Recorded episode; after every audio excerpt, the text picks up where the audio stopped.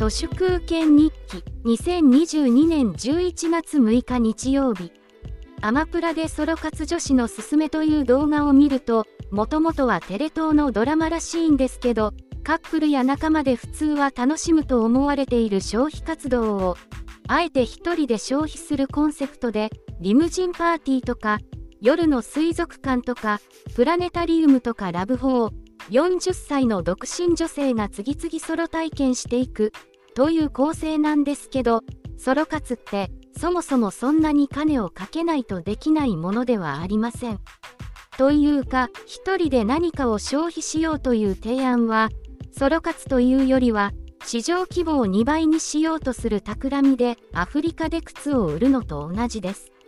ミツカンがアジポンを鍋だけじゃなく餃子やサンマの塩焼きにも使わせようとしているのとマーケティング目的は同じです。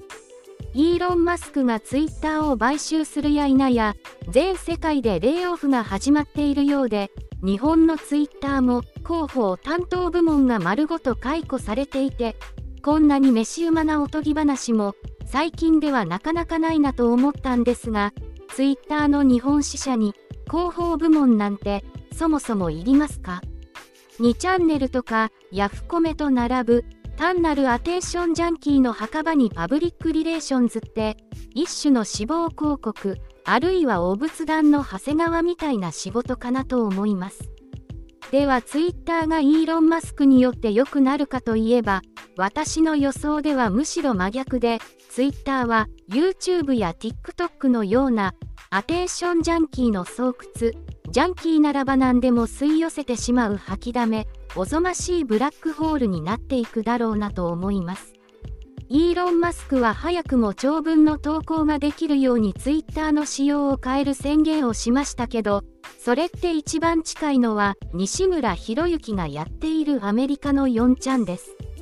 今年5月14日アメリカ合衆国のニューヨーク州バッファローのスーパーマーケットで黒人を狙った銃乱射事件が発生しましたが犯人は18歳の青年で白人至上主義反移民主義に基づく憎悪に満ちた内容の犯行声明を4ちゃんに投稿していました。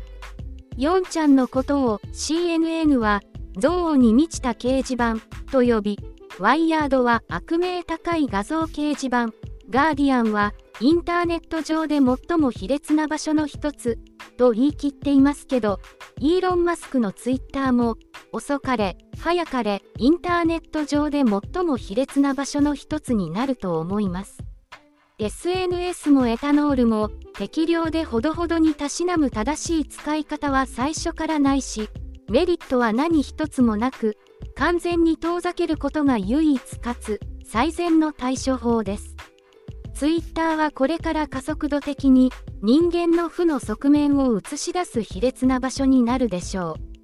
それはそれでディストピア、良かったですね。本日は以上です。ありがとうございました。人の行く裏に道あり花の山。